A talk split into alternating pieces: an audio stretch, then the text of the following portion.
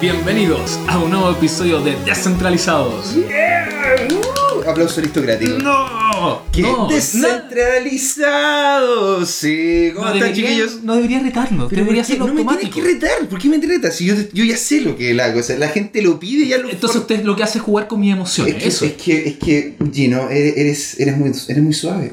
Susceptible. Eres susceptible. ¿Por qué? Pero no estamos solo aquí, ¿eh? No, no, podríamos hablar nosotros todo el rato. O sea, sería que es lo que hacemos normalmente. Sobre todo fuera del micrófono. Yeah. No, por supuesto. Tenemos como siempre nuestra voz en off off. Muchas, Muchas gracias, don Claudio. Usted Gracias. es fantástico. Siempre- siempre presente. El hombre, el hombre siempre sabe qué decir. Ya lo escucharon aquí de José Miguel. Yeah, ¿cómo están, chiquillos? Lamentablemente no está eh, nuestro querido Leo Salgado. Oye, sí, lo extrañamos.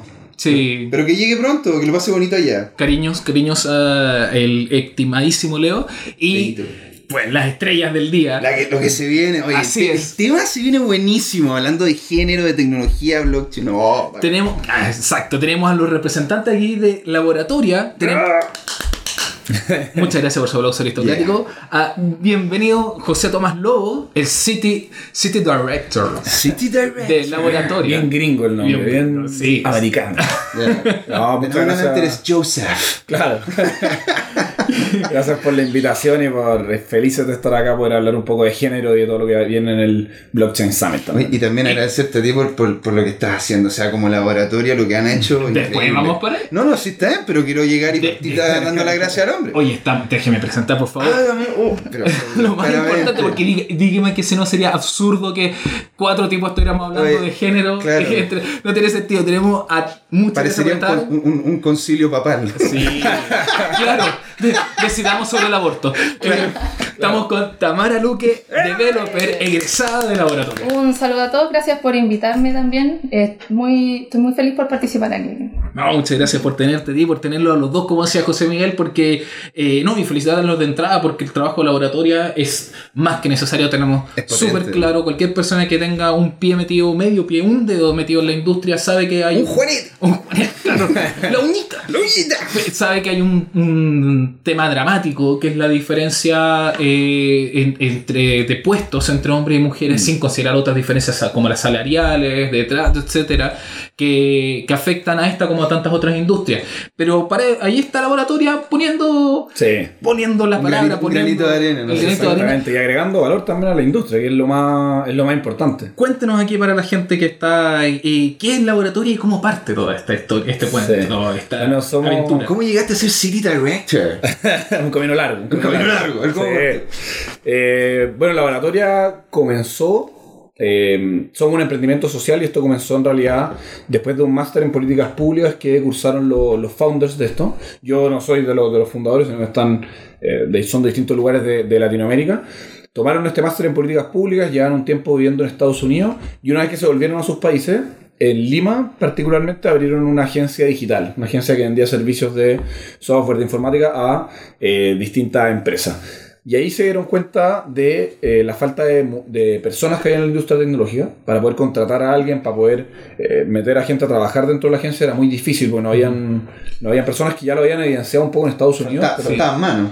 Faltan manos, y es lo que vemos nosotros, los que trabajamos en, en la industria tecnológica y En todas partes, en Chile también. Absolutamente. Desde hace 10 años que se viene diciendo que hay eh, carencia de, de gente para todo el sector TI. Totalmente. Sí, claro. Hoy día el gap es de 15.000 puestos de trabajo que Claro. eh, existen, pero no hay seres humanos que los puedan cumplir.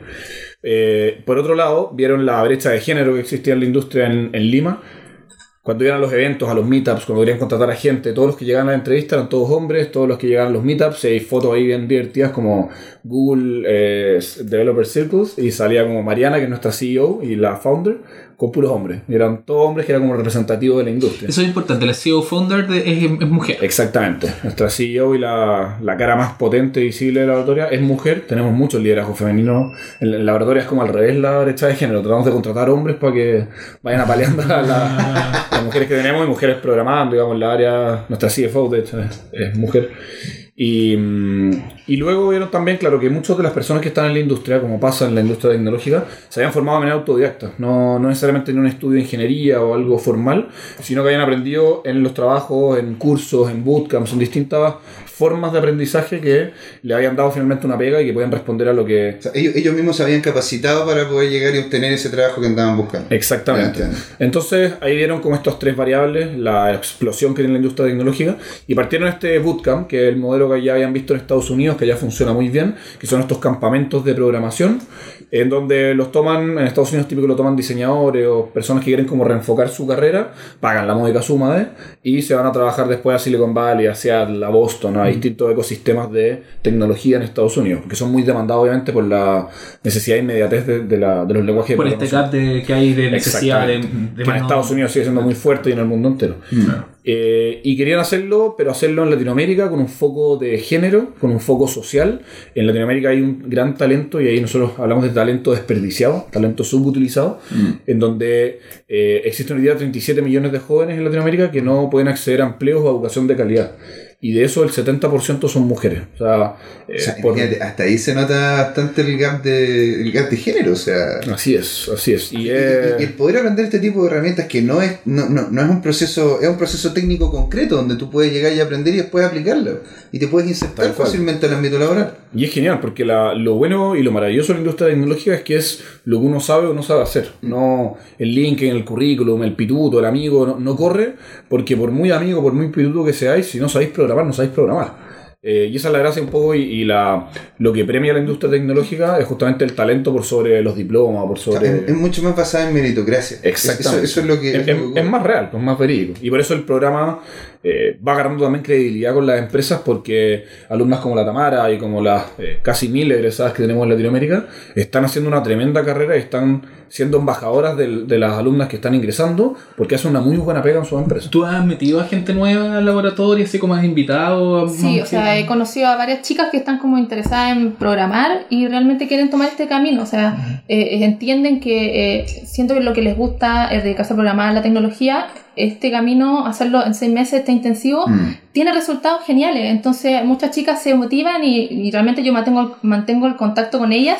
Sirvo de mentora de algunas de ellas también, así como voluntariamente. Mira cómo te va, te puedo ayudar. Oye, qué Cosas por el qué genial. O sea, estáis como tomando un poco la- el, el- Sí. el de ser tutora. Claro, exactamente. O sea, Se así voluntariamente No. para poder ayudarla. Se promueve, disculpa, interrumpiendo. Una muestra más del machismo. interrumpiendo. No, eh, Me golpeo, jefe, me tiro por la ventana. No, no, déjate joder. Pero es verdad, es verdad, es verdad. Eh, está comprobado que los hombres tienden a interrumpir más a las mujeres que a otros hombres. Eh, el- Eso es mentira. Sí, usted es una excepción porque interrumpe a todos por igual. yo, yo soy democrático, weón. Los quiero a todos igual.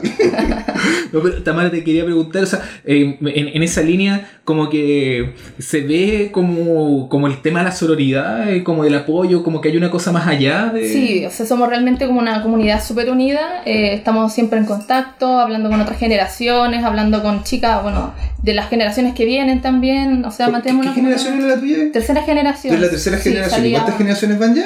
Vamos, la, el lunes comienza la sexta generación. Sí. Wow. O sea, claro, ya han pasado tres años. Son. son... O sea, se- la sexta en, en Santiago, la veinteava, se graduó la veinteava, que es la quinta en el Fondo de Santiago, eh, en Latinoamérica. O sea, son dos al año en realidad. Claro.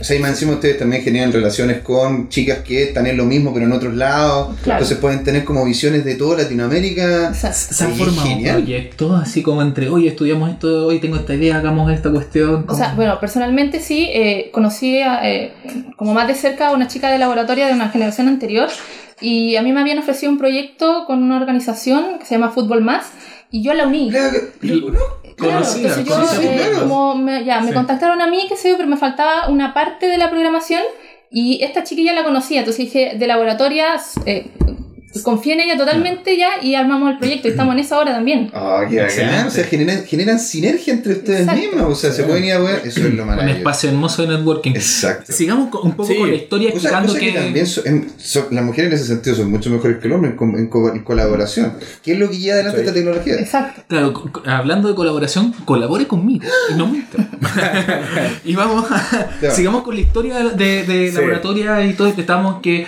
En Lima hacen este piloto para eh, eh, poder hacer este campamento de programación, este bootcamp, eh, pero con este foco de género, como decía, eh, con el foco social, y vi- viendo primero poder insertarla a trabajar dentro de esta misma agencia, para hacer un modelo de negocio que se llama Impact Sourcing, en donde el el resultado finalmente del- del- de ese proceso tiene un impacto social, entonces tiene como una venta distinta.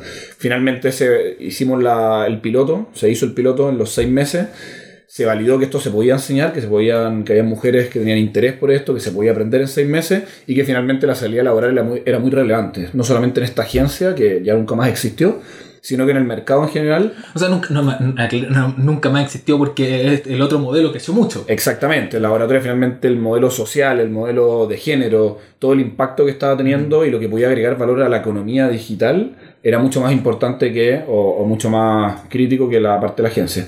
Y ahí, una vez que se validó en Lima también, en Chile, Marisol Alarcón y la Carolina Covarrubia, que son las que también dos mujeres que lo partieron acá, y a su vez en México otras dos mujeres, otras tres mujeres de hecho, partieron también con sus respectivos pilotos. En Santiago partieron con nueve, nueve alumnas eh, en, en el piloto, repartiendo primero flyers afuera de la Alameda. como- O sea, imagínate también el proyecto si de hacerlo entre debería sería genial poderlas tener acá pues, poder entrevistarlas Sí. si vienen imagínate que Pero vengan acá y que cuenten su historia pero desde el punto de vista no sé de otro lado Claro. de Perú de Colombia de Ecuador de donde sea Es- O podríamos ir nosotros. sería más interesante. Lo no dejo sé, ahí. hay, hay, don, gastronómico a Lima, que- Claudio miró al techo y Para dijo no sé no hay plata parece no no, no hay plata Claro. Eh, auspiciadores queridos se quieren colaborar con esta noble causa Oh, de, de difundir eh, em, experiencias tan positivas como Claro. lo de laboratoria, allá saben cómo pueden hacerlo. Unos Sí. pasajitos no estarían nada. O podemos conectarnos por Zoom o por Skype o alguna plataforma también a entrevistarlo. También, pero si No, les- no les quiero joder el viaje a, a Lima, pero. Claro, queridos sea. auspiciadores yo no ¿ah? yo, no, no estoy, yo estoy bien Claro. Eh, y ahí, bueno, partiendo el, el- el piloto acá en Santiago, con estas nueve egresadas, una vez que terminan el piloto, siete ya tenían ofertas laborales.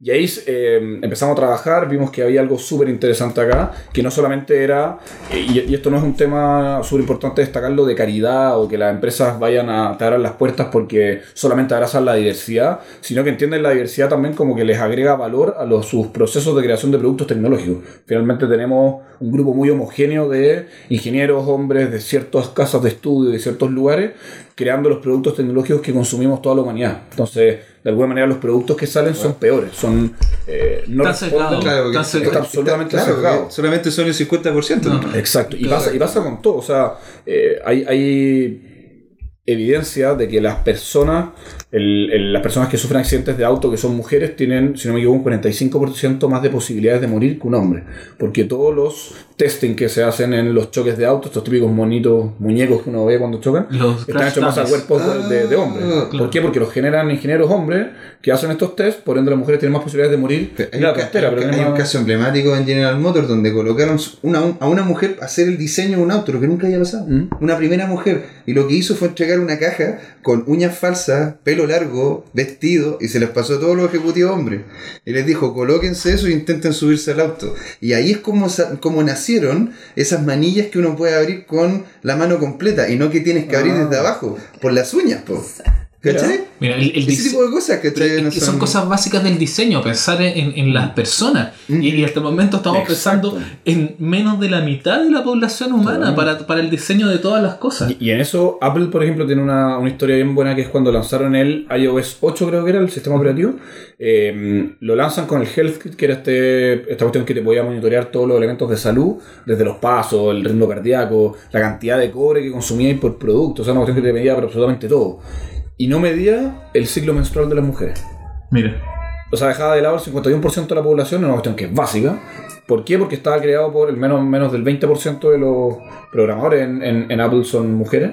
Por ende, estaba creado por el mismo grupo homogéneo que daba la misma solución y eso no solamente es un valor, eh, digamos, de abrazar la diversidad, sino que a Apple le costó varios miles de dólares sacar el, el sistema operativo del mercado para eh, relanzarlo con esta. De hecho, sería súper bueno saber, no sé, pues si que conoces tú también como mujer algunos otros ejemplos que tú dices, chuta, en este sentido Me parece leíste ser. el pensamiento y Exacto. te iba a hacer la misma pregunta. Si, ta- si Tamara, claro, te habías encontrado con alguna cosa así que dijera, oye, mira, cómo no- aquí no habían visto esto, o mira, esta es la perspectiva de mi amiga o mi colega que sirvió y, y- y cambió una. Eh, sí, mira, precisamente en mi trabajo sucede que eh, se destaca, bueno, yo era la- fui la primera mujer en llegar a, a la empresa, al área de ingeniería, entonces se dieron cuenta los chicos que había un cambio en, en- en la forma en la que se eh, hacían las, las modificaciones al proyecto, en las opiniones que yo podía dar respecto a cosas que ellos no habían visto y que sí eran importantes, que era necesario como tomar en cuenta. Podemos decir, bueno, cosas que se consideran más femeninas, entre comillas, que es como el diseño, pero también cosas como eh, mm, aprender a, a entender cómo el usuario realmente va a manejar la- las aplicaciones o, o- o los Claro, software. la empatía. La empatía, Esa- exacto. esa- esa Esas son de- características y cosas que faltan a veces. Exacto. Y, y ojo también que, que el tema de, de género no solamente va a sonar un poco extraño, no está solamente enfocado en el género. Es decir, o sea, ¿cuántas mentes brillantes? Mentes brillantes, que más allá de la perspectiva, o sea, simplemente, oye, porque estoy aportando una perspectiva desde mi cultura, desde mi género, desde mi lo que sea. eh, Más allá de eso, simplemente mentes geniales quedaron olvidadas en la historia porque nunca tuvieron la educación, nunca tuvieron las oportunidades, nunca se les entregó la herramienta porque estaban relegadas a un segundo plano, simplemente por el hecho de haber nacido mujeres. Totalmente. O han nacido en, el- en un lugar donde no había tantas oportunidades. Claro. Eh, eh, noso- nosotros lo vemos muy así en- desde laboratoria. Eh, creemos justamente que, las, que el talento está distribuido de manera igualitaria, pero las oportunidades no. Y eso creemos que es un talento desaprovechado por la falta de programadores que existen. En el fondo tenéis una industria que crece y crece y crece y tenéis profesionales que no pueden acceder a esta educación de calidad. Entonces hay un gap eh, que tenéis que cubrir de alguna manera para agregarle valor a la industria y para poder generar al final más, dejar de depender de nuestros recursos naturales y empezar a depender de la tecnología que vayamos creando en Latinoamérica, más allá de la explotación de lo... De lo ¿Y ¿Qué pasa con la gente que de repente dice, no sé dónde, bueno, eh, no hay tanta mujer porque una esas, a la mujer no le llama la atención esto. No hay tanta Mm. mujer porque en una de esas, este, no sé, tienen otros tipos de intereses. O sea, ¿cuál sería, cuál sería, cómo lo que te llevó a ti a querer aprender, ponte tú esto? Ah, pero eso lo vamos a ver después. No, pero, pero es que vos, o sea, no, no, no, pero es que vos te tú llegar y ¿Por querer, querer- que yo como sea estaba pensando en ese sentido, a ver, porque existe esta- justamente este gap por algo, ¿no? Claro, pero es como Ese, el... ese, ese algo, ese algo algunas personas lo catalogan de una cierta manera. Mm. Ustedes, estando ahí mismo, al frente de la institución, Mm. ¿ven realmente ese tipo de argumentos tradicionales solventados o no están así? No. O, o la, la- ponte tú, no sé, pues esa, esa Claro. es como la pregunta, que ustedes puedan llegar y colocar eso ahí. Me aguantaría que termináramos con la historia laboratoria y después no, porque Pero- tenemos, tenemos que ver los desafíos de género la industria. Ahí tenemos, tiene para profundizar. Ah, es que está, tenemos, está muy bueno esto, la verdad que estoy full metido en el tema. es que es interesantísimo, pero tenemos ahí todo el segundo Sí. bloque para profundizar en, en eso. Y ahora cerremos un poquito la historia de la laboratoria para dejar es- ese hablar punto después del género, Sí, ya, ok. Sí, de ahí nos, Démosle, nos démosle, lanzamos démosle. con todo. Claro. Entonces, bueno, Estábamos ahí, validamos este, este piloto en Santiago también. Y hoy día, eh, bueno, ya estamos en Ciudad de México, en Guadalajara, en Lima, en Santiago y recientemente en Sao Paulo. En Santiago ya estamos, el lunes comenzamos nuestra sexta generación. Eh, la Tamara es parte de la tercera generación de laboratoria. Y en un proceso que son tres etapas así de manera muy sencilla, pero, pero hay harta pega por detrás. Un proceso de selección primero, eh, que justamente responde un poco a lo que tú decías ahí antes, que no hay interés de las mujeres. Al proceso de selección aplicaron al anterior 12.000 personas, digamos, 12.000 personas tuvieron interés de, de aplicar. Eh, creo que Eso es por eso, vais como quitando cosas de la pizarra. Exacto, hay una falta de oportunidades también importante y una falta de salida laboral relevante de, de ciertos centros de formación. Eh, un proceso de selección que es muy predictivo, nosotros lo hacemos todo basado en data, con pruebas de razonamiento lógico, pruebas de matemáticas, pruebas psicológicas, eh, introducción a JavaScript, varias cosas que vamos haciendo, es bien complejo, y una vez que terminan eso y salen ciertos números, como les decía, 100% basado en data, pasan a la parte de los seis meses de formación del bootcamp, en donde las formamos como desarrolladoras web eh, con foco en JavaScript, que es el lenguaje de programación que trabajamos. ¿Por qué JavaScript? Porque es uno de los con mayor salida laboral en el mercado. Sí, y nos- algunos aprendimos Java nomás, pues, ya, ya después vamos a dar el paso. Vamos a mandar los estudios sobre las proyecciones de cada uno, sin, sin ánimo de... No, no. Eh, no, no, pero nosotros, de hecho, somos, no somos nada de papistas con un lenguaje o con otro, que pasa mucho mucho en la industria, sino que respondemos 100% a lo que quiere el mercado. Tenemos nuestra, nuestra malla 100% open source, está en GitHub abierta desde la cantidad de horas que dura cada clase, qué es lo que hay que hacer, cada ejercicio, porque creemos en la innovación open source y que la industria de alguna manera nos va nutriendo de qué es lo que ellos piensan que está bien, está mal, para después nosotros a la hora de insertar a trabajar a los estudiantes que puedan responder a lo que efectivamente el mercado necesita. Claro, y que sea full, full lean. Exactamente. Nice. Muy, muy, muy lindo. Y decías que están que se abrieron recientemente a- en Sao Paulo. En Sao Paulo, sí. Y, y entonces, eh, o sea, excelente. Otro en, en mercado portugués, pasamos a otro idioma. Desde, es un desafío para los.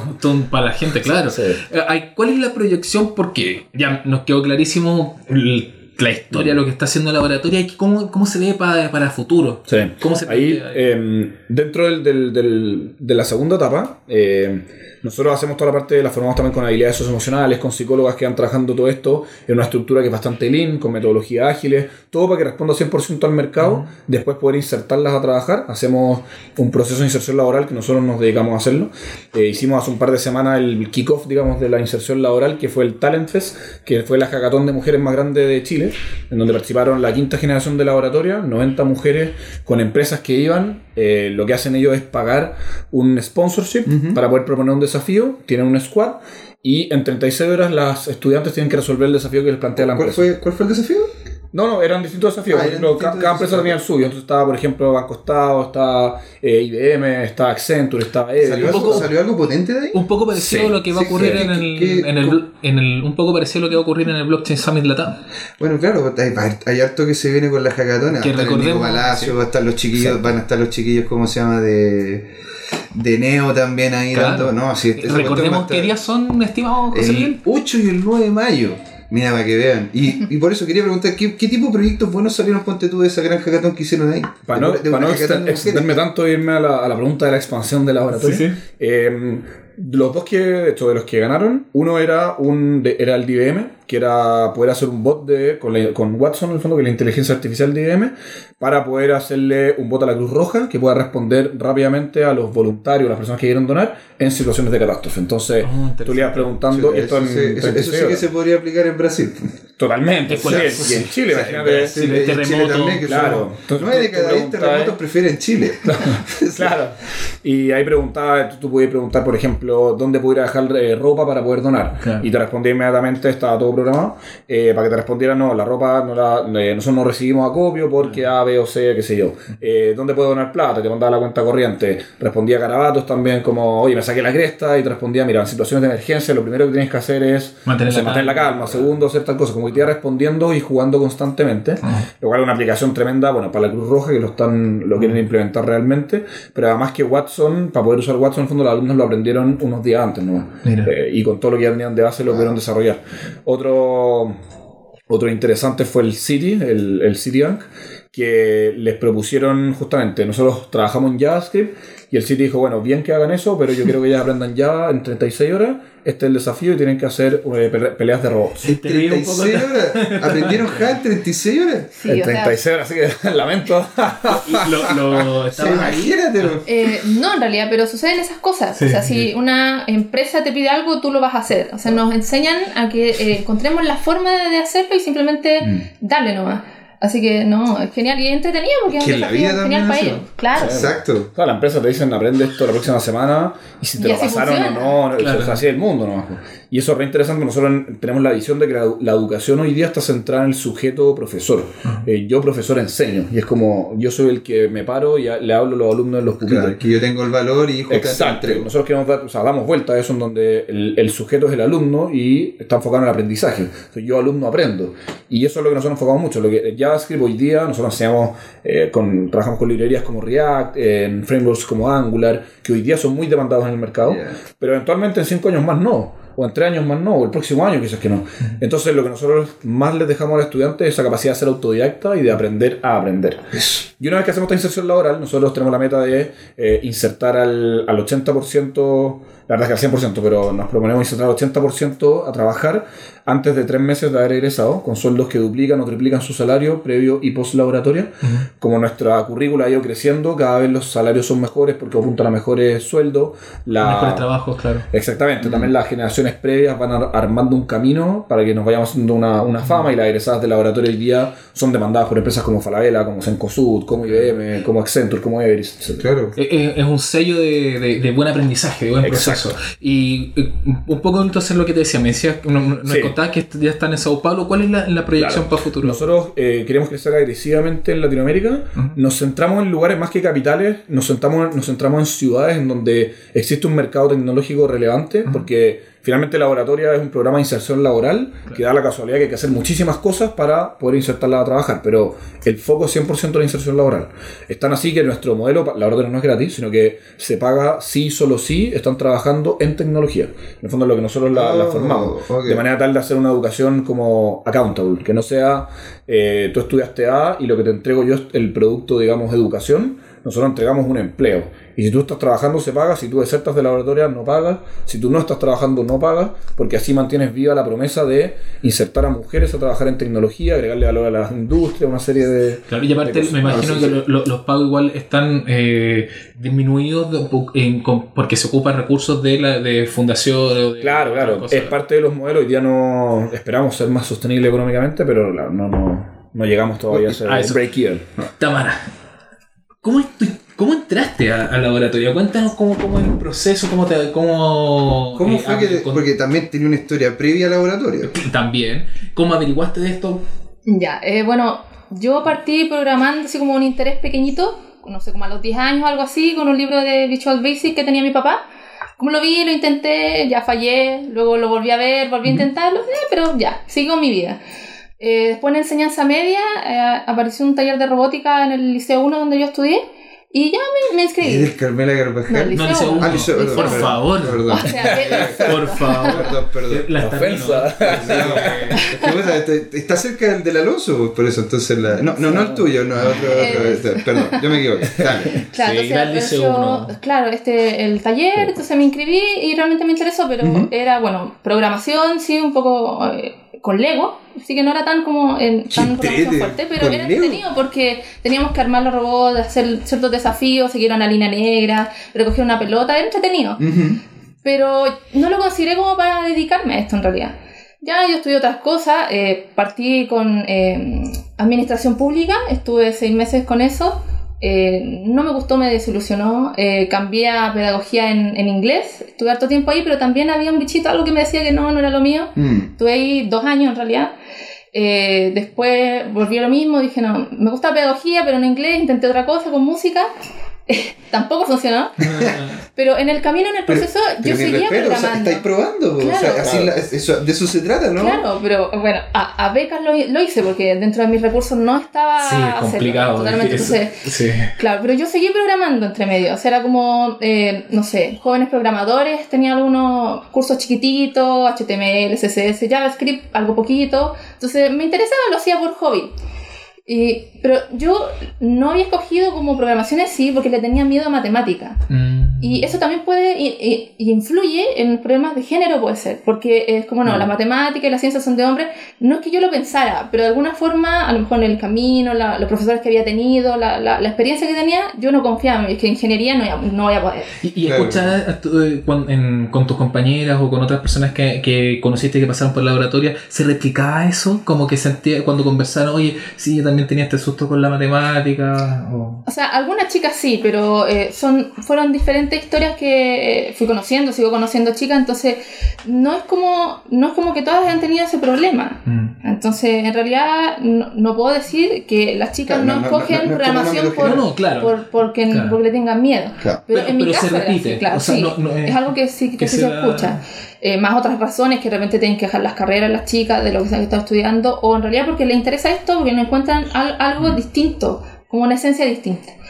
Entonces ya yo estaba, eh, bueno, con mis dudas vocacionales en, en pedagogía música, otra vez después de ya cinco años yo tendría que haber salido de la primera carrera. Y estaban todos hasta aquí en mi familia, así hasta el límite. Pero ya yo seguí programando y en un momento salió un anuncio en Facebook sobre laboratorio. Dije, ya, ¿qué, qué puedo perder? O sea, ya, ya lo intenté todo. Y yo estaba entendiendo que a mí me gusta aprender rápido, de forma ágil, cambiar de tema y, y es- que sea con una cierta, eh, como, in- que sea intensivo. Mm. Porque me gusta ese aprendizaje rápido e intensivo. Entonces dije, no, laboratoria es lo que yo, yo quiero. Y postulé y, y quedé. pues. Entonces eh, eh, fue como una experiencia súper genial porque encontré justamente la forma de aprendizaje que me gustaba. La, la velocidad con la que se aprende. ¿Cómo es ese proceso? No, no, tú que lo viviste en primera persona, cuéntanos desde que, como así, desde que viste el aviso en, en Facebook, cómo, cómo se va escalando. Eh, Eh, claro, eh, lo primero es la selección. Eh, bueno, trata, como había contado antes José Tomás, de eh, pruebas de razonamiento lógico, algunas entrevistas. ¿Como una PSU? ¿no? Eh, Como- o sea, no tan complicado, pero más como, o sea, razonamiento lógico, pero menos cálculos de cosas. En realidad es más como para Ah, es ver como, es como más como para darte- si, si es que tienes como el, el- el framework más Claro. que si tienes realmente, si es que sabes hacer la, la matemática como tal. Exactamente. Porque en realidad igual ahí se enseña la matemática. Claro. Lo importante es que tengas como la predisposición también aprender. A aprender. Para complementar ahí, claro, el- el- la prueba, lo que tenía la PSU, las pruebas clásicas, son tu capital cultural. O sea, donde Exacto. lo que sabes ahora, donde qué se conversaba en tu casa, el colegio en el que fuiste, en el fondo, te mide tu, cultu- tu capital cultural actual. Nosotros medimos el, lo que llamamos el growth mindset, que es tu capacidad de eh, aprendizaje hacia el futuro y de desempeño en el futuro. Por eso tomamos fa- factores basados en data, porque eso nos permite predecir cómo se va a comportar esa persona en el futuro, más no cuál fue su, capital previo. Entonces ahí cambió un poco el, el paradigma de la no te digo o que el sí, 15. También le impide encima cualquier diferencia sociocultural. Exacto, ¿no? claro, Porque también- identificar el talento. por Porque claramente, porque si te- no, es que este tipo no sé, pues salió de tal colegio, entonces por eso tiene esa, Claro. esa chica tiene esa ¿No te dio curiosidad, José Miguel? ¿De qué cosa? ¿Cómo intentar la prueba? Intentar la prueba. Sería ent- entretenido. Es que llegarle a su tiempo. podría, podríamos, podríamos mandar a la CEMO y subimos todo descentralizado. De. Oh, para saber. Yo me identifico como un círculo verde. Y tú, Claro, claro. Y, y ya, pues entonces. Y eran varias etapas entonces. Claro. Eh, bueno, las etapas también incluía conocer tu historia. Realmente eh, es importante saber cuán ligado tú estás, a- o sea, cuánta predisposición tienes como para aprenderlo, cuánto interés tienes, porque también es importante. O sea, si eh, te vas a dedicar a esto y con lo intenso que es el, el eh, ¿cómo se llama? laboratorio en sí y luego trabajar en esta industria, como que realmente tienes que tener como esa gana y esa motivación. Resiliencia. Claro, ¿Cuántas, horas, cuántas horas son al día de.? Porque esto es un programa de que de una semana. O sea, de- dentro de la semana son todos los días, Claro, todos los días. 5 horas al día, 6 horas al Cinco día. horas al día. Cinco. 5 horas al Cinco día. horas al día presenciales más muchos, muchos ejercicios y, y, claro, las alumnas nos dicen como 5 horas de dónde, Pues son más 3 horas en la casa, más hasta las 2 de la Claro, mañana, más el fin de semana. Ah, o, sea, o sea, en realidad la gente que quiera entrar a esto también tiene que tener Sí. conciencia del tiempo, Sí. del Exacto. tiempo que le Sí. tiene que dedicar. O sea, Sí. no, es que, no es que uno pueda llegar y tener otra cosa y esto a la vez. Claro. Es un poco como un reality show. ¿Por qué la pregunta? ¿Por qué no? Porque yo. ¿Qué pregunta? Es como un poco un reality show. No, Lo, lo, lo pregunto ¿Por porque qué eso? yo participé en una cosa que me está sonando parecido que se llama Enseña Chile. Ya, Eh, eh, enseña- y también está haciendo un programa intensivo para hacer clases en colegios vulnerables. Eh, eh, entonces, a personas que no estudiaron pedagogía. Entonces también son como, pero en un par de meses. O sea, entonces, como por ahí nosotros nos teníamos que quedar en un, est- en un lugar físico. Entonces, se daban dinámica un poquito de reality show. Entonces, digo, cuando uno está, imagínate, y lo, por eso lo, lo recuerdo, siete días a la semana o todos los días, está ahí. Cinco. cin- eh, ah, no, no son de lunes a No, pues de lunes a viernes Ah, de lunes a viernes. Es de presencial. lunes a- Lo demás Ah, ya, ya, ya. tú tienes que Ya, ya, seguir pensaba, estudiando. pensaba como era todos los días de la semana, pensaba que era como de lunes a domingo. de todas No, las no, ahí es como trabajo. Ya, es ¿Te como imaginas trabajo, estudiar ya. de lunes, a, de, de lunes a domingo sin clase, así ahí con el profe? Pero por eso pensaba, hay una dinámica un poco reality show, pero igual, bueno, ahí ya, ya si son 5 horas más los ejercicios, Bueno, entonces pues, una lleno, dinámica lleno. más- está- sí, es, un- es como un gran hermano. No, no. es exactamente, es como protagonista de la fama. es- ahí es más, como, es más como universidad, es como más como dinámica de universidad. Claro, como, Claro. eh, bueno, no tan tradicional en realidad, porque tenemos este sistema de, sí, son clases como con profesor y todo, pero eh, nosotros nos vamos mo- eh, armando grupos, no, se crean grupos pequeños y esos van rotando cada cierto tiempo. Entonces, claro, así aprendes a trabajar con otras personas, que te sucede, bueno, en la vida te cambian de proyecto, Claro. te- entonces aprendes a, a- a Adaptabilidad. estar- adaptabilidad, claro, estar con otra- otras personas y, y aprovechar las habilidades de cada uno en el grupo. Mm. Y entonces son seis meses, va a ser con este régimen de cinco horas a la semana. Y Cinco horas al día. Cinco horas, cinco horas al día, cinco días a la semana. O sea, yo, yo sí soy malo Ese para las es horario de- matemáticas. ese- ese es el horario Eh, reality, pues, weón. Es otra cosa. Claro, claro, claro. Oigan, ya, pero estamos. Una mirada Sí, basta, sí, una me- mirada ya, me, basta. ya me pegó por debajo de la mesa Sí. eh, la voz en off. Así es. Usted, no, yo sé que no lo escuchan, pero lo pueden sentir. Sí. El, el pez, la espada de Damocles que cuelga sobre nosotros ya Pero, llegó. pero, don pero Clau, no, no, no. Ya. Llegó la hora del break aquí de la pausa en Descentralizados y seguimos con todo el tema, la historia de Tamara, eh, con más laboratorio y ah, nos vamos a lanzar después con el, el tema de la brecha de género y los desafíos que hay aquí en la industria y también cómo se conecta todo esto con la blockchain en la segunda patita. Aquí Ah, que nada se fue tan rápido. Nos vemos. nos vemos en Descentralizados. Amigas y amigos, les tenemos una invitación espectacular desde Descentralizados, porque para este 8 y 9 de mayo se viene el Blockchain Summit Latam, el evento más importante, así de sencillo, el más importante en la historia de Chile sobre esta tecnología revolucionaria que va a transformar todo, que ya está transformando todo, y que es la blockchain.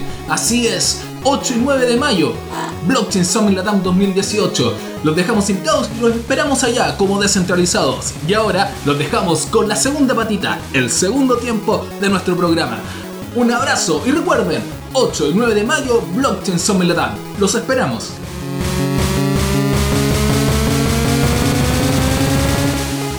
Bienvenidos aquí a la segunda parte de Descentralizados. Excelente. Gracias. Descentralizar. Volvemos, volvemos y a hablar algo muy jugoso. Me, me siento Muy tan, simpático, muy bueno. me siento tan apoyado cuando usted aplaude, como Sí. que al tiro yo digo algo y me, me aplaude. Es El- el- el aplauso compañerismo. aristocrático. No, estamos aquí, como les decíamos en el primer bloque, con la, la gente de laboratorio. Estamos con eh, José Tomás Lobo, que es el City Director de laboratorio. Y rojo, ¿eh? Claro. Claro, llegó el momento. Llegó el momento. Opción. Sí, claro. Y con Tamara Luque, una developer egresada. Egresadars. Ahí se me cae, se me cae. Developers. Egresadar. Eh, No, no, no. ¿Cómo podría ser eh, en Una developer? eh, no. front-end front-end developer. Front end developer. Sí, pues Front-end sí, developer. Igual se usa en- No, pero ¿cómo se dice egre- egresado? Esa es la- mi, mi duda. Ahí se, Oh. alumni, pues. Y nosotros hablamos como alumni. la, la red de ah, alumni. pero ahí ya nos fuimos al latín. eh. Claro, pero lo que hacen los. Vivi los- Vinci, lo único que no. Carpe diem. No. bueno, estamos. eh, Tamara nos estaba contando este, este, este journey. Ay, ay, ay. Este trayecto Oh my god.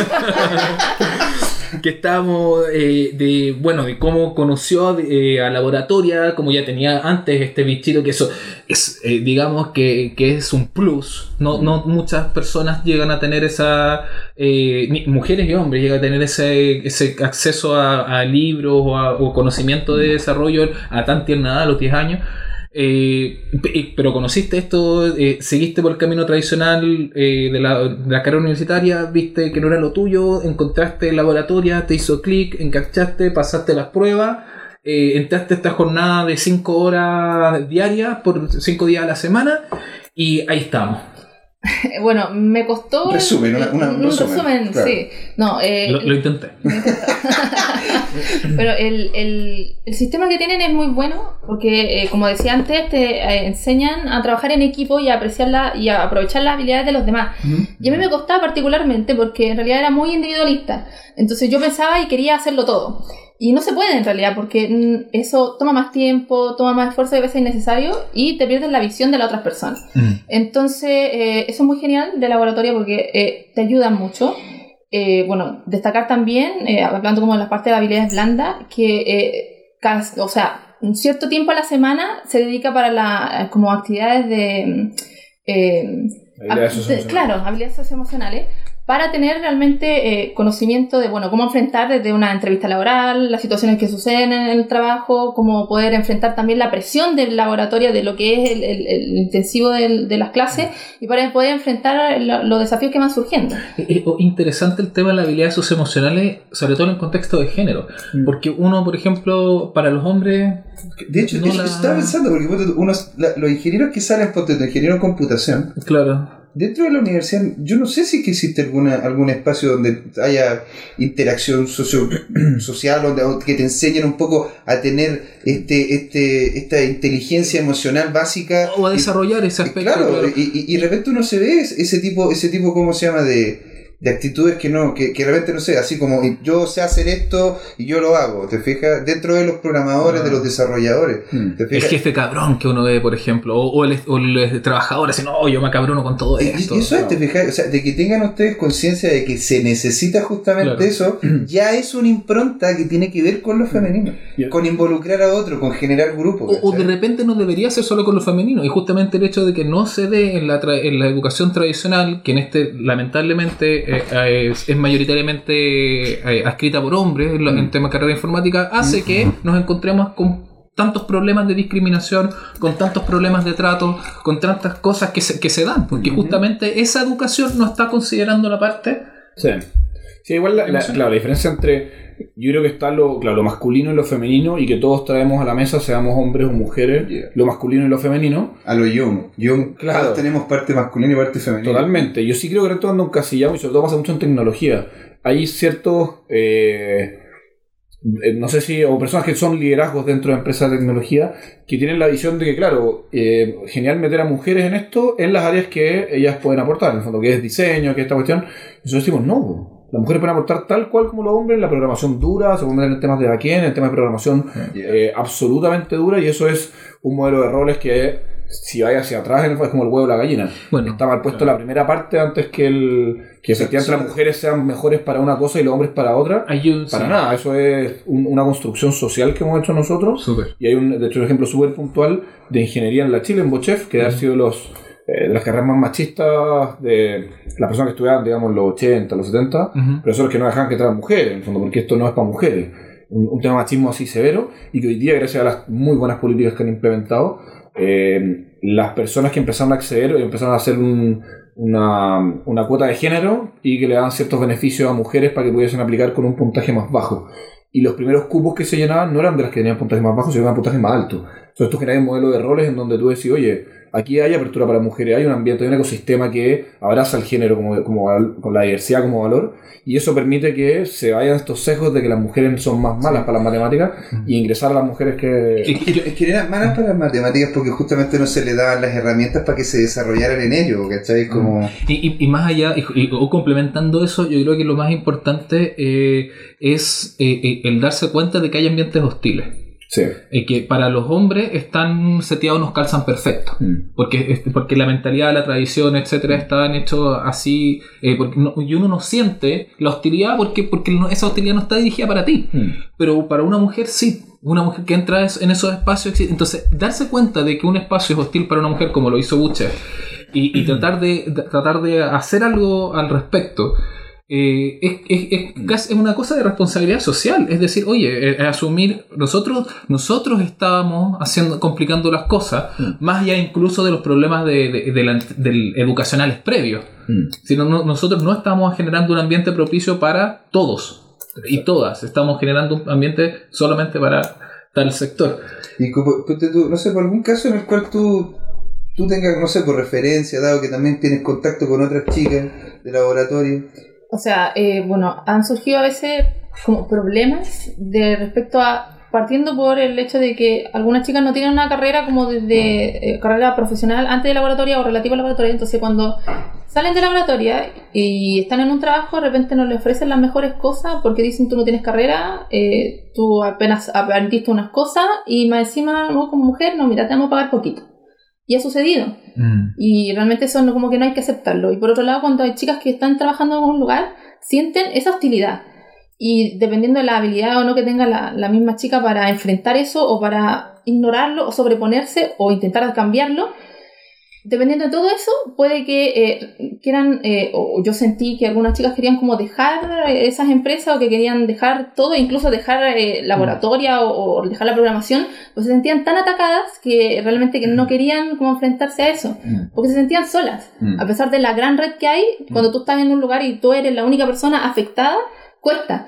Y de repente tú pides ayuda a recursos humanos, cosas por el estilo, y no te hacen caso tampoco. Tú dices, no, esto es raro. Eh, No, esto a lo mejor es tu percepción, te Y dicen. porque tampoco están preparados para... También, porque si no han tenido mujeres, de repente no saben que a lo mejor lo que dicen los chicos es pesado, pero a lo mejor no es con esa intención, tú cómo lo regulas, porque son actitudes y las actitudes dependen de lo que tú sientes, qué dice la gente.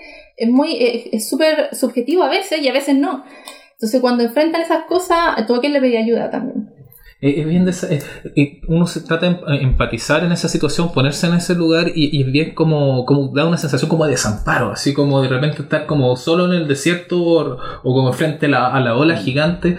Y, y evidentemente que ahí es donde uno se saca el sombrero con las personas que resisten, que se enfrentan, que pelean, que se, que, que se crean su espacio, o sea, aquí hay una doble pega, es la pega que tú tienes que hacer como profesional y la, y la pega de enfrentar un ambiente hostil y, y enfrentar y un ambiente hostil que incluye eh, eh, problemas con los tratos con tus colegas que, que temas, son temas estructurales de las compañías muchas veces eh, que, que son culturas empresariales que, que hay Sí, pocas porque cosas más hecho- difíciles con las que combatir que una cultura empresarial Tú, tú has tocado también ese tipo de cosas, ¿no es cierto, José? Sí. O sea, de hecho estábamos hablándolo con, con él fuera de, fuera- con el break, No, fuera, fuera del micrófono. fuera del micrófono, claro. en el off en el off En, el, en el loft, que tenemos acá un lounge, acá con picadito, con cosas. Estamos en la terraza con pisco Estamos en la terraza W, acá. no, como siempre en Ruca Cahuín En Así que no- nos aloja aquí eh, con mucho cariño. Pero es cierto, o sea, ¿qué cosas han encontrado como laboratoria Sí. en, en cuanto a este remar contra la corriente y tratar de hacer camino y, y abrir camino en, en un tema que, que no es menor y que de verdad, eh, mientras más uno se va abriendo los ojos, más se va dando cuenta de que, de que es pelear contra un leviatán? Sí, sí, yo creo que como, como en toda la industria hay un poco de todo. Eh, hay ciertas personas que tienen pensamientos negativos que nosotros, que nosotros queremos más que, o sea, obviamente son malos per se y uno puede juzgar o no. Y no son personas que es como el que te dice cuando uno mira como para atrás y las frases del dueño del blockbuster. Sí, esas- ese pensamiento, esa forma de, de mirar como el mundo de que los hombres son para una cosa, las mujeres para otra, se va a extinguir porque no va a tener cabida a nivel de modelo de negocio, a nivel de modelo social, a nivel de, de todo. O sea, esas personas yo creo que van a tender más a extinguirse que a... O sea, o ese pensamiento más que a, a sobresalir. Mm. Nosotros nos hemos topado con, la verdad es que la apertura de la industria en general, te diría que en, en la gran mayoría de los casos ha sido muy buena. Eh, Cuentan con ciertos apoyos de momento, podemos Sí, decir. totalmente. O sea, bueno, y, y decirlo, Mauricio Ríos, que es el CEO de Everis, que es una empresa gigante de tecnología en Chile y en el mundo, es pero de los más comprometidos, nuestro mayor empleador en, en Chile y en, y en Súper, Perú. felicitaciones. Y, a- Sí, y él se ha metido súper alto de manera bien desinteresada y se ha metido netamente porque él, él ve el valor de la diversidad. Eh, Ari Dux, que también es el CEO de, una, de, una, de un fintech startup, también ha razón el valor de la diversidad. Distintas personas, no los puedo nombrar a todas, pero muchas, muchas personas que te dicen yo quiero mujeres en la empresa porque entiendo el valor que agregan las mujeres, entiendo el valor que le agregan a mi equipo, a los productos tecnológicos también, con una visión más comercial. Y en general la apertura ha sido bastante buena. Y, y a la calidad de aprendizaje también que tienen en laboratorio, porque eh, o sea, Exacto. sale- sale- está- estamos hablando de más allá de mujer o hombre, estamos hablando de profesionales con unas capacidades Totalmente. que hoy en día son más que requeridas por las empresas. Y entran porque, le- porque saben hacer lo que la empresa necesita que hagan. Y esto en ninguna, en ninguna de las inserciones, y nosotros nos preocupamos mucho de eso, eliminamos la parte de la caridad o de sí somos un emprendimiento social, pero no destacamos por el modelo social, nos destacamos por la calidad del capital humano que en el fondo entregamos al mercado, por la actitud que tienen.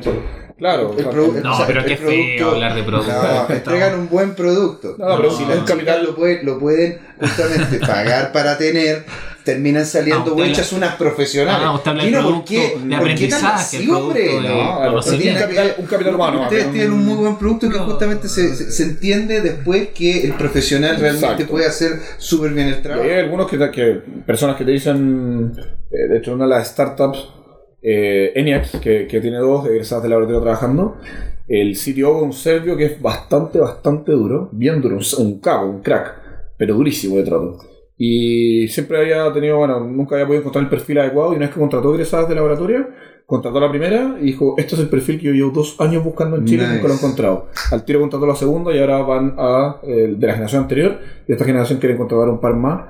Y hay personas que tienen como esos, eh, esa, esa visión de que son más cuadrados también, como yo quiero que la persona haga lo que yo quiero que haga, no Hay, hay- que sea hombre o que sea mujer. hay industrias que sean como más cercanas a poder tener esa relación con laboratorio, algunas que les gustaría a ustedes que se abrieran más a la opción de ingresar más, más profesionales mujeres que han visto que, no Mm. sé, de repente hay una cierta lejanía o no lo ven como posible. O sea, la- acá, o sea, Claro, las industrias que son generalmente de hombres, por, históricamente, como la industria financiera, como la minería, son industrias que independientemente de la tecnología o no, han sido dominadas por los hombres. Mm. Pero pasa también para el otro lado, industrias como el retail, por ejemplo, que en su gran mayoría las empresas de retail están compuestas más por mujeres que por hombres, pero aún así las áreas de TI o las áreas financieras no tienen ese foco de género. Eh, y imagina el área de tecnología de un retail que hoy día va a pasar a ser la parte fundamental, o sea, va a ser el área comercial del día de mañana, Sí, el claro. área de TI, en el fondo, porque, y no va a ser el área de TI, sino que va a ser una empresa de tecnología. Ya han habido conversaciones con empresas Sí, área sí, de retail y, y, y mucha, mucha apertura. Falabella, eh, y en toda su área, Falabella financiero, que es el, brazo, digamos, de CMR, de viajes, de todo. Ujú. Falabella Retail y, y el Sodimac también son empresas que se han, que son de los primeros que confiaron, de hecho, en, en laboratoria. Tienen egresadas trabajando allá y constantemente están contratando porque ven el valor y porque quieren también meter a más mujeres dentro de su área Qué de. Y en ese sentido, Tamara, bueno, tú ya, ¿cómo, cómo pasas a la parte de ya final del, del transcurso de laboratoria a la de enfrentar el, el ámbito laboral? ¿Cómo sería ese...? Eh, bueno, yo tuve eh, la oportunidad de eh, tener práctica mientras estaba terminando la laboratoria, eh, que es algo que, bueno, a- a- anteriormente no había, después, eh, como se volvieron a tener práctica. Y ya, súper estresante porque estás terminando, eh, empiezan las cosas como súper más complejas al final, eh, pero me sirvió mucho. Y a la empresa donde llegué, que es Lemontech, eh, tuve mi práctica por un mes. Eh, o sea, era como un ciclo de medio, práctica de mediodía para seguir estudiando y después quedé trabajando ahí. Ya llevo un año, dos meses más o menos con ellos. sea, Sí, o sea, fantástico, maravilloso. Así que no, eh, súper genial. Bueno, el paso fue claro. eh, en Lemontech no necesitaban eh, como eh, solamente JavaScript, sino que ellos me pidieron que yo tuviera un poco más de especialización de diseño, un poco de UX, que metiera mano también ahí. Entonces aprendí otras cosas. Y ya en este, en este tiempo ya han sido muchas nuevas cosas que he aprendido. Están distintos Pero, chica, proyectos. Pero, pero yo estoy aprendiendo Java, usted lo aprendió en 86 horas, me siento de este porte, me siento enano, por Dios. Pero es claro, porque ya vienes con todo este proceso como, como de flexibilidad mental, que Claro, la nos adaptabilidad, adaptamos, claro, entonces que- Aprender a aprender. que, uno como que se queda como permeable al nuevo Exacto. conocimiento. Claro, y, y después te das cuenta de que de cierta forma el lenguaje de programación son más o menos iguales cuando tú entiendes la base de donde se sustentan. Mm. Entonces de repente te dicen, no, mira, un poco PHP, ya, pero esto tiene que ver con lo otro, va, después Java, después JavaScript. Entonces, eh, bueno, lógicamente eh, con un poco de, de- de aprendizaje propio, también tomar un poco de tiempo ya de tu vida como para meterte más, claro, tú vas, vas, vas aprendiendo de, de lo que te digan, no de lo que te pidan. Y, y en, en ese sentido, o sea, te lo había preguntado un poco antes, porque cuando contaste lo que estaba también eh, participando en el proyecto de Fútbol Más, Ujú. y ¿qué, qué otros así como tienes amigas o, o colegas? o, eh, ¿Cómo se llama? A ver, ¿cómo se llaman entre las estudiantes? ¿Tienen algún nombre en Ah, particular? no, no, creo que no, no. Las alu- alumni, ¿cómo Ah, decía? claro, la alumni, pero eh, como, como compañeras, claro, pero... Las compañeras, así como. Sí, no, Y- son súper A a ella le dicen Tamara.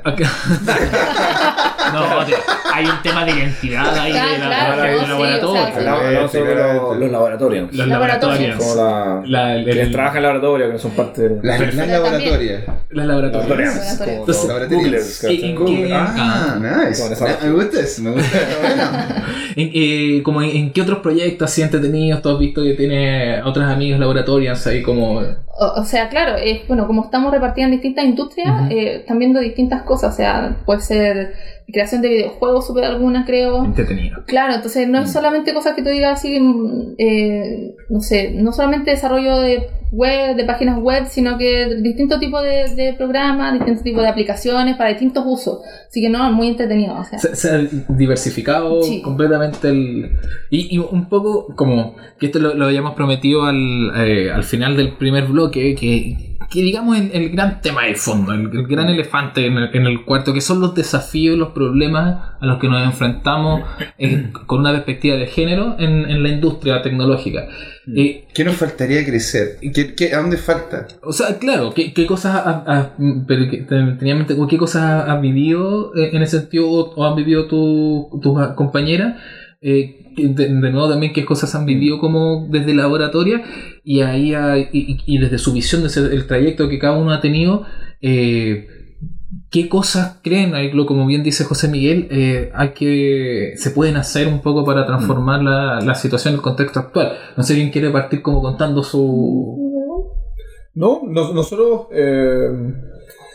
Claro, la, la industria está compuesta en su gran mayoría por hombres, eh, y eso es algo difícil de cambiar porque es un número bastante alto, un 95% de la industria de tecnología está compuesta por hombres en Chile. Poquita diferencia. Claro, eh, no es menor, digamos, la cantidad de... Tendríamos que formar a muchas mujeres como, como programadoras.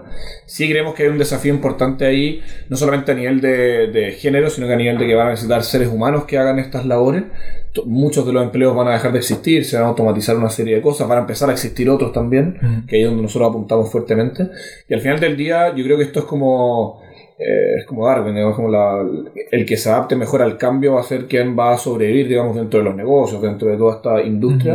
Y en esa línea, creo que no solamente va a empezar a ser, hoy día quizás son las empresas que arriesgan un poco más y ven la diversidad como un valor, ven en el fondo que hay que claro, equilibrar un poco la cancha en, en temas de género, sobre todo en tecnología, pero que va a ser una necesidad. Esto va a ser un- un- una guerra en el fondo y se van a empezar a pelear también, nos esperamos que sea ahora, por los perfiles de mujeres que sean developers, porque cada vez va a dejar de existir un poco ese sesgo. Eh, la lógica que hablábamos antes del huevo y la gallina. Pasa que muchas mujeres no entran a estudiar carreras relacionadas con STEM porque hay un- un- una construcción social que hemos hecho desde podas sinápticas de los juguetes que nosotros les entregamos a, lo- a los niños y a las Guau, qué niñas. potente ese concepto. Poda Sí, sináptica. sí, me, me lo, me lo robé la de Natalia, que es la CEO de Pipa Kids, que es un emprendimiento que hace juguetes para niñas, pero que son como de temas de ciencia, tecnología, que le incentiva mucho eso. De hecho, yo- de hecho hace, un tiempo atrás, hace un tiempo atrás estaba viendo unas muñecas que se llamaban Bratz, no sé si se llamaban así, que era, era, eran, eran como niñas pequeñas, pero fashion y completamente deformadas Sí. por, por, por- Quizá, eh, tu- tuve un Kinder, bueno, ahora ya no se puede comprar el Kinder sorpresa por la, por la ley, Claro. pero antiguamente los Kinder Yo sorpresa. estoy, estoy llorando por eso. Claro. Weón. Eh, el juguete para hombre y el juguete para, para niñita era absolutamente distinto. El juguete para niñito era algo que tú tenías que construir, entonces te requería de ciertas acciones, digamos, para poder. Motrices, claro. Claro. Y el de la niñita era un- una princesa o un juego, una, Sí. una cosa, digamos. Hay- nada- De- de- no en, hay el un McDonald's, desafío. en el McDonald's se ve eso, en las cajitas Exacto, feliz, no, hay pues, desafío esa cognitivo y eso genera una poda sináptica Hay un tú hay... Un documental en Netflix, siempre hacemos Sí. publicidad. Oye, O sea, Ami- amigo sponsor Netflix, Sí. por Yo- favor, para los pasajes que vamos para a los necesitar, pasajes que vamos a para ir necesitar para México, Ecuador. ya, ya lo sabes. Claro. Eh, Todo el CEO de Netflix, perdón, ahora hace poco que en Santiago, esta semana de hecho. ah. Sí, nos juntamos a tomar un café. Sí, buena onda. Bueno, ¿no? la casa de papel. Sí, está- Ah, eh, el documental se llama eh, eh, Toys That Made Us, los, Sí. los juguetes que nos formaron, y ahí, claro, en varios, son una serie de documentales y, y se muestra eso. Bueno, hay un documental de la Barbie, de, hay eh, otro de, de He-Man, y, y se, va- se narran varios de estos documentales justamente ese Mm. concepto de que eh, todo, la mayoría de los juguetes hechos para mujeres esta- estaban como que las, as- generaron una tendencia, Mm. están relacionados a los temas de cuidado, a los temas de maternidad o de cuidado, que son los roles, que si uno ve el tema de mercado, son los, los roles con mayor, mayor presencia de mujeres, ¿cachai? Claro. O eh, enfermera, eh, t- bueno, Pero es que ten en cuenta también, no sé, pues, de que eh, el, el proceso en el cual la mujer se ha ido integrando al, al trabajo ha sido también, también gradual. O sea, en este momento ahora tenemos presidentas mujeres, tenemos CEO mujeres, ¿te fijas? Pero anteriormente, justamente en el tiempo donde sale ese documental, ya donde estaban estas figuritas, las mujeres llegaban hasta ahí, hasta middle management. ¿No es cierto? Llegaban a ser enfermeras, no habían, no habían doctores mujeres. señor, en esa época Margaret Thatcher Bueno. estaba presidiendo eh, Es- la primera es- ministra ¿cómo se llama? y la Era- reina, es- y la reina Victoria ver, es- una la reina- reina Isabel Sí. eh, no sí eh, el tema Bueno, pero también el tema siempre pero es- que bueno, también estaba, ¿cómo se llama? En Egipto la, Sí. la Cleopatra. pues, Bueno, pero si, sí. si pensáis así, entonces, No, claro, hay ciertos roles los cuales te tienden a ser paulatinamente ah, tomados ahora por las mujeres en ámbito social. Y eso hace también de que al tener mayor poder, en- entre comillas, en la, en la jerarquía empresarial, las mujeres logren tener mayores ingresos. Y por eso mismo, la- la- las mismas empresas, al integrarla no solo- a ustedes, pueden entrar a Sí. justamente trabajar con productos que sean atractivos para mujeres de alto ingreso también. Y, y no solo las mujeres, Mm. la, esto es cifra así, de- data dura, digamos. El PIB de Chile, que sería 9%, un 9% del PIB de, de Chile, que es el jaguar latinoamericano, si es que todas las mujeres que quieren trabajar, efectivamente trabajar. Un 9%. Y eso es, no tiene tanto que ver Aumenta con... un 9%. Aumenta un 9% del PIB. Nueve sí, puntos. Eso son cifras del Ministerio de Hacienda del, de Joseph Ramos, de hecho, que hizo el, Wow. tema, el estudio de género en el fondo para la competitividad en- en- en Chile. Y ese, ese valor en el fondo que, que, que se agrega desde la mujer en Noruega, también se- en Europa, se hicieron experimentos de hacer el tema de la cuota de género. Y cómo hacer cuotas, en el fondo le obligaron a que las empresas que no tenían un 40% de la plana directiva con mujeres, le iban a multar, le iban a cerrar. No ni siquiera la multa, sino Que que crean le como iban a una cuota. Sí. Crear una cuota y no, yo no he visto Noruega, digamos, con una crisis financiera gigantesca. Una salvedad muy importante en esto es que, claro, nosotros hablamos de, de trabajo, pero estamos hablando de trabajo asalariado. Porque también otra cifra dramática Sí, es que las es mujeres tra- eh, no es que ahí están las mujeres que están trabajando en el mercado, las mujeres de forma asalariada y las mujeres que trabajan en sus casas con eh, trabajo no remunerado, que, que, que no hasta hace muy poco tiempo, ahora recién están re- empezando a recibir eh, conceptos de pensiones, Mm. pero hasta hace muy poco y, y que siguen siendo miserables. eh, y, y- y eso está como todo oculto. El- todavía existe, hay un hay un gran tema de machismo y diferencia de género en todo el tema, como que se asume que el trabajo de casa, el trabajo doméstico, que es trabajo, es hora de cuidado de los niños, etcétera, es como un rol natural de la mujer. Y, y tenemos, ¿para qué hablar de casos de, de- en que tenés varios, todos tenemos que conocer algunos de parejas de matrimonios en que la- ambos trabajan y más encima hay una sobrecarga para la mujer en esa pareja por eso, por temas. la, la- la mayor brecha salarial, se genera- o sea, la brecha salarial crece en el fondo entre los 30 y los 40 años, porque ahí es donde es la edad más fértil, en el fondo, o no sé si es más fértil, pero la donde las mujeres tienen más hijos y se le castiga a la mujer con el rol de, de- del cuidado de los hijos, en el fondo con el, con, con el postnatal y todo el Claro. cuento, y ahí los hombres alcanzan su pic, digamos, de... Y, y de hecho también es más caro el ISAPRE, es más caro el seguro, O sea, es vivimos más caro día- viajar, es más, caro país todo, es más caro todo. llegando al desarrollo en donde a la mujer le cuesta más acceder a seguro de salud solamente por ser mujer. ¿Se imaginan lo arcaico que puede llegar a ser eso? Claro. Y, y en el, eso, lo bueno es que se está empezando a conversar, Mm. pero en, en el tema ya de, de la industria, lo que ha alcanzado a ver particularmente y, y- y lo que ha alcanzado a conversar con, con, eh, todas las compañías que se están metiendo en, en el tema tecnológico, ¿cuáles tú crees que son como los, los grandes desafíos, los grandes conflictos de género que se están que se encuentran? Sí, el mayor conflicto, el mayor problema es que hay como una resistencia a, a- a introducir más mujeres en, en- en los trabajos, ya sea desde, eh, desde la parte de la gerencia o desde los mismos eh, compañeros, las mismas personas que están, los ingenieros de software.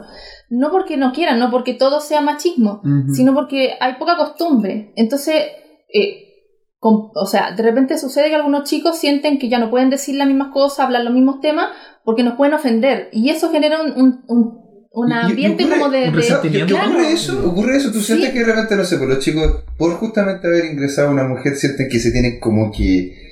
O sea, personalmente sucedió al principio, en los primeros meses, era como, no sé si decir esto, no sé, si- no, eh, como que cambiaron un poco, se sintió eso y lo, lo, lo reconocieron algunos chicos.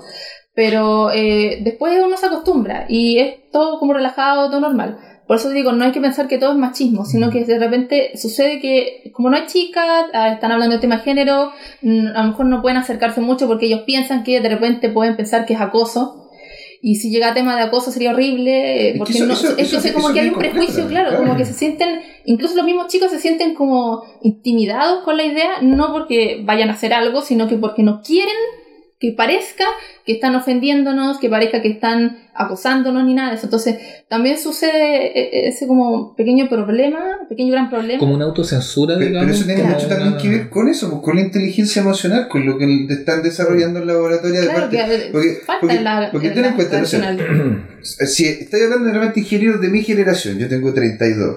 No, yo salí a un colegio. Pero se ve de se- 20. se- ay, es que yo lo valgo. yo salí a un colegio de hombres. Imagínate, tú entras a la universidad, en caso, yo en mi caso no es, pero imagínate, entras a la universidad una ingeniería, ingeniería en computación, puros hombres. Después vayas justamente a trabajar en una empresa donde hay puros hombres. Entonces está bien, uno claramente tiene en una vez algún contacto con las mujeres, pero eh, no es en un ámbito como laboral. ¿Me entendí? En- en- Y los contextos pueden ser muy muy sugestionables, muy sugestivos. O sea, porque en el sentido de que, no sé, de repente yo te digo alguna cosa de que no sonó tan bien y no sé si es que en una de esas tú quedaste con esa impresión, pero no, no sé No si la comentarte, claro. no sé si comentártelo también porque en una de esas no quedó así. Es como esa dinámica de eh, no sé si meterme meter ahí o qué, qué hacer con esto. Es, Claro, eh, ese- ese es como una papa caliente. Exacto. Pero eso, pero ese cuestionamiento es re, es re importante y muy válido porque también hay una violencia de género en el lenguaje. En, Ujú. Imagínate hace 10 años, si tú ves la hora Recoleta, donde nosotros tenemos nuestra sede, Ah, súper bien. está ¿Dónde queda montando usted en Recoleta? en el IF blanco de Recoleta. Ahí El- saludo a los compañeros y colegas y socios de IF. Mira, él, él Sí. está hablando de la, de la, de la nueva le- legislación municipal que, Exacto. que se aprobó sacó, ahora. que sacó el alcalde Jaue eh, para multar el acoso callejero. Mm. Hace 10 años, si tú si veías una construcción y alguien silbaba, casi que era como cultura pop, este el silbido hacia la... Y es una violencia de género gigantesca Claro. y son cosas realmente, eh, como tú decís, construcciones que se hacen en grupos de hombres en donde se normaliza de alguna manera esta violencia de género y no se cuestiona como, ¿y no será que lo que estamos pensando es una imbecilidad? ¿No será que eh, hacer, no sé, X tipo de, de lenguaje estáis siendo violento con la persona? ¿No será que silbarle a una mujer y eh, decirle una cuestión a las 12 de la noche en la calle será inapropiado? Y pasar de eso a Es que- acosos ya más duros como los que conversábamos en off, Claro. eh, hay un paso muy delgado. ¿no? Entonces, eso, porque, porque en realidad, no sé, pues de repente de pasar eh, de una actitud que te enseñan que en una de esas es normal. Los mismos compañeros de trabajo, no sé, la familia. obvio, la- es una contexto- construcción social. social. O sea, yo a mi madre la quiero un montón, pero mi madre es muy machista y yo tuve. Yo siempre hablo como que no, yo no soy feminista porque soy un machista en rehabilitación. Me encantaría ser feminista, pero tenéis co- tengo construcciones sociales que. eh, también, colegio de hombres, y, y que tú de alguna manera te vais cuestionando y, y te cuestionáis lo que lleváis viviendo durante veintitantos años. Chuta, lo hice mal veintitantos años.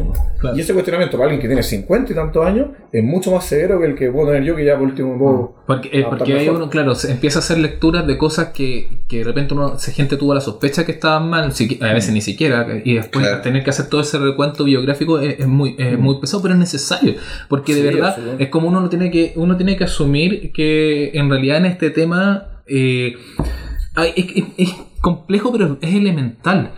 Casi todas las complicaciones en espacios de laborales, en espacios eh, sociales, de, de temas de, de trato de, género, se solucionan simplemente desobjetivizando a la mujer Claro. y, y empezando y de- reconociendo que es una persona. Si todas estas cosas, el, el acoso callejero, lo- lo- los abusos, los malos tratos, vienen de la noción del hombre de que la mujer es un objeto, de que la mujer es- tiene mucho que ver la publicidad en eso, o sea, también onda, la- la- la publicidad. ¿cachai?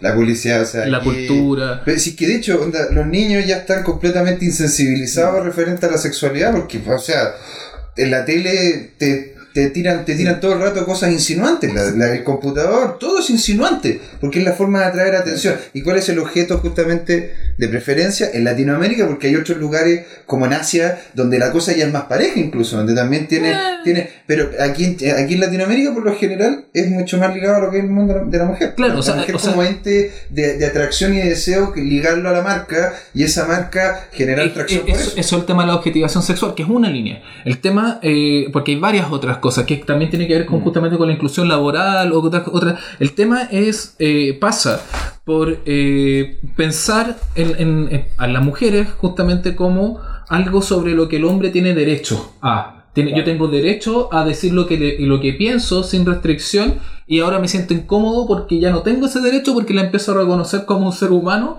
Eh, y eso es, es como ahí donde se tiene que dar uno cuenta el también tiene- absurdo que, aquí también de tiene lo que que se haber está cometiendo. matiz, El cual también, si uno como hombre justamente hace la diferencia de hacer entendimiento del otro género, el otro género entender también de que en base al contexto al cual uno ha crecido, también va a tener ciertas actitudes que pueden ser equivocadas. Pero eso existe. Y el, el tema, y a eso por eso apuntaba, como un poco el fondo, eh, todos estos temas de, de complicaciones laborales, etcétera, si uno las conversara, yo creo, es decir, oye, mira, ¿sabéis que yo estoy complicado porque en realidad no estoy tan claro en estos temas, no sé si esta cosa te puede molestar, esto no, yo hablo de esta forma, pero no hablo, no algo de una, de- con una intención peyorativa, es como, si uno conversa esas cosas, si no, mire, sabéis que a mí sí me molesta esto, esto a mí no me molesta, si uno reconoce al otro, si uno reconoce, la, conversa con la otra persona, eh, en, en vez de, de- de ver así como, como, una, como una amenaza, como algo que me viene a quitar de libertad, como... como, Claro. como ¿Tú, tú, tú- tú hiciste algo así por el estilo? Cuando, cuando sentiste esto, no sé, pues, dijiste, chicos, tranquilo, no pasa nada, conversémoslo así, onda, no sé, se, se colocaron algunas reglas bases. Eh, o sea, en realidad, bueno, después de un tiempo que yo llegué, llegó otra chica también a trabajar allá y en conjunto is- quisimos poner como el tema en, en- en, eh, como para conversarlo y ya que dentro del sistema súper genial que tiene nuestra empresa hay como charlas todos los jueves, así como entre nosotros, eh, bueno, para el equipo de ingeniería, tomamos un tiempo para hacer realmente presentar este tema, mostrar lo que está sucediendo, dar nuestra opinión y ver lo que pensaban los chicos también. O sea, eh, somos, somos iguales, tenemos que apoyarnos, somos un equipo y da igual hombre o mujer. Tenemos que eh, entendernos, llevarnos bien y aprender uno del otro. Así que, eh, y fue bien aceptado. Así que, ¿Hubo un cambio después de...? eh, sí, sí, realmente, o sea, un poco más de, de estar más, más conectado entre todos, eh, realmente dejar de pensar que somos delicadas y que no pueden Mm. decir cosas, que no podemos opinar de cosas que es impresionante que hablemos de ciertos temas. No, como que se normalizó, somos Uy, iguales. impresionante que hables de Sí, es como, es como raro porque hablaban, no sé, alguna cosa... A mí me gusta el fútbol. claro. No, eso no puede ser. o cosas, no sé, como entre comillas, eh, sexuales, así como cosas que son como chistes internos, qué sé yo. Está De repente era como, oh, no puede ser que ella lo escuche y me tapaba el oído un chiquillo que se fue. Ya. Eso también tiene mucho Entonces, que ver con el co- concepto de pureza. Claro, que el pero concepto- eh, tiene pero que dejar un poco de eso, la claro, onda, es, claro. Como, eh, eh, es como muy, muy raro que todavía exista y me sorprende, pero hay que Mm. reírse también de esas cosas, no hay que tomárselo tan en serio. Hay que reírse y decir, bueno, ya, pues, esta persona piensa esto, pero ¿qué vamos a hacer? ¿Y ¿Has escuchado de otras experiencias similares que hayan hecho otras eh, chicas de laboratoria? Claro, sí, sí. Como, Sí, y que, sí. que hayan, hayan tratado de transformar el espacio. Eh, claro, algunas chicas lo han intentado y otras, bueno, no, no han tenido muy buena recepción, pero eh, existe como la, la, la necesidad igual de, de poner estos temas y claro, lo, lo han- lo han intentado, algunos, algunos equipos han cambiado, otros como que no, porque también depende de la persona, o sea, un hombre o mujer puede ser muy introvertido, a lo mejor no van a Claro. hacer equipo de esa forma como más personal, entonces eh, va dependiendo de, de- de la, de la empresa, de las personas que toquen. No, y, y- y también es cierto que es súper complejo eh, como tirarle toda la carga de la transformación cultural de una empresa a, a- a la- a ustedes que vienen entrando más encima. Claro. Y- O sea, ustedes y, lo eh, propusieron igual. Sí, O sea, esa es la gracia. O sea, más allá que, le- que, que sea la empresa. O sea, ustedes también tenían esa duda. Y dijeron que como parte del equipo, vamos a conversar, vamos a hablar al aire y continuamos trabajando. Pero exacto. claro, no todas las personas tienen la autoestima, o, o sea, la, la autoestima, digo, la, el- la personalidad, porque usted- algunas personas son más introvertidas, otras, Claro. o, o de repente está uno está sola frente a un grupo de puros hombres y, y es como sola no, es, es mucho más complicado. Entonces eh, es como súper positivo y súper rescatable eh, que, que lo hagan, pero uno no se lo puede. Un aplauso al Sí. También. Pero- Lo han ganado dos veces, tres veces ya. Muchas, pero uno no se lo ideal ahí, el llamado, yo creo, es que, como conversamos también en off con, con José Tomás, es, es que el desafío aquí es para los hombres. Es que los hombres nos demos cuenta del- de, la situación que está Yo pasando. no estoy de Nosotros, acuerdo. Yo no estoy de acuerdo que el desafío será solo de los hombres. Yo creo que el desafío no. es mutuo. No, no, claro. O sea, es O sea, también sí, de los sí, hombres. Es que es también de los hombres, no es solo de los hombres. no dije solo, el desafío es para los hombres en ese sentido de que nosotros replanteemos y nos cuestionemos el- el- el- las situaciones, sobre todo en la- las personas que están en situación de poder, en empresas, en cargos importantes, en recursos humanos, Mm. porque corresponde el valor, po, Porque- que, que traigan Claro, y porque corresponde a tu, a tu trabajo, corresponde a tu pega. Es decir, tú eres la persona, eh, está, es súper rescatable siempre que las personas entrantes y todos vengan con, con, con temas nuevos, con mentalidades nuevas, pero las personas que tienen que estar cambiando la mentalidad son las que están en los cargos correspondientes para eso. Son las empresas las que tienen que empezar a cambiar y en ese sentido es súper bueno lo que está haciendo Laboratoria, metiendo el tema y Claro. conversando con las empresas y, y en- y entregando un, un, un proce- eh, un proceso, herramientas de aprendizaje y gente muy capaz para, para el desafío del mercado. Si ya me están cortando hace rato aquí, ya nos pasamos. Nos pasamos. Es que está muy buena, sobre todo, Sí. o sea, es que es un tema para largo, porque es, es muy contingente. Claro. Oye, palabras de cierre entonces, estimado José Miguel. Muchas gracias, chiquillos. Una excelente experiencia. Ojalá tenerlos de nuevo y que sigamos conversando, que vengan más, que vengan más chicas, que se reconozcan Felices, felices. ¿Te fijas? Oye, eh, palabras de cierre, estimado José Tomás. No, agradecerles por el espacio. eh, no alcanzamos a hablar nada de blockchain, pero, pero después más adelante podemos volver a otro programa. Puedo invitarlo a hacer un programa ya también para que conozcan Eso sería muy cool. Por supuesto. Lo hacemos en vivo. Y podría Eh, ser con, no sé, con chiquilla y un foro ahí que todas conversen. Por ejemplo. Sería Sí. genial eso. El, el lunes partimos las clases, así que ahí vamos a estar. eh, con- vamos a seguir hablando para poder ver otros temas. Y agradecerle, sí, como para dejarle un, nota, un, un tono un poco más positivo. La verdad que nosotros. Esto ha sido muy positivo. diría que hombre. nueve, nueve cada 10 empresas que nosotros vamos a conversar y nos juntamos, la apertura siempre, y, y siempre so- ya tienen como una proactividad hacia temas de género, eh, y no solo temas de género, como te decía, por abrazar el valor per se, sino que porque ven el valor en el talento de las alumnas de laboratorio, de las egresadas de laboratorio, y nos hemos tomado con, en general con una industria chilena que está evolucionando muy rápido, que nos encanta. Ujú. Ojalá fuese más rápido todavía, pero que sin duda vamos por el buen camino. Está cambiando el tema entonces. Eso positivo. Sí. Palabra de cierre, Tamara. Eh, sí, mira, agradecerles por esta conversación, muy entretenido, eh, tema súper importante, necesario empezar a tocar más estos temas. Y nada, muy agradecida, en realidad me gustó mucho participar. Bueno, gracias a ustedes por estar acá, gracias a los que nos escuchan, como siempre, a los fieles, muchas gracias, querida voz en off, off. Y ya no me alargo más, no me mire feo. Muchas gracias y hasta la próxima. Hasta luego.